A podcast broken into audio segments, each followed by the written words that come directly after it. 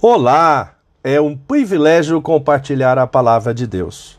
O nosso tema hoje é avareza.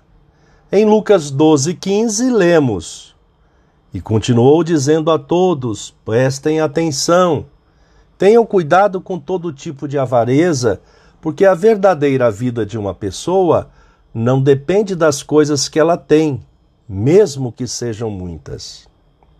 Avareza Conforme o dicionário online de português disse particularidade ou característica da pessoa avarenta, apego extremo ao dinheiro, cuja preocupação maior é juntar dinheiro.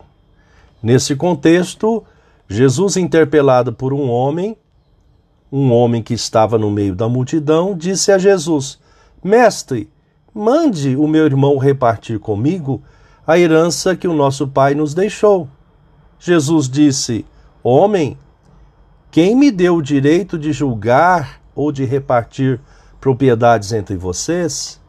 E continuou dizendo a todos: prestem atenção, tenham cuidado com todo tipo de avareza, porque a verdadeira vida de uma pessoa não depende das coisas que ela tem, mesmo que sejam muitas.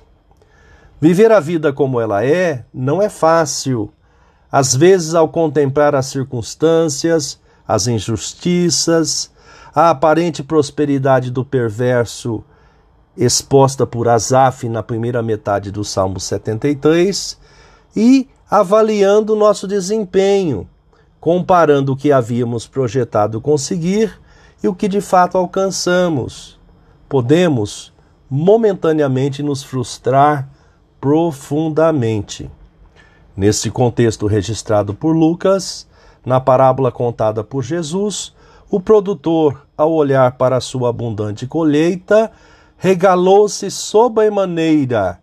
No entanto, Jesus afirmou que aquele seria o seu último dia de vida.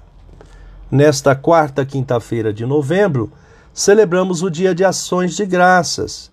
Precisamos render graças ao Eterno por tudo que já recebemos: a vida biológica, a vida eterna, a saúde, a força para trabalhar e muitas vitórias entre tantas lutas.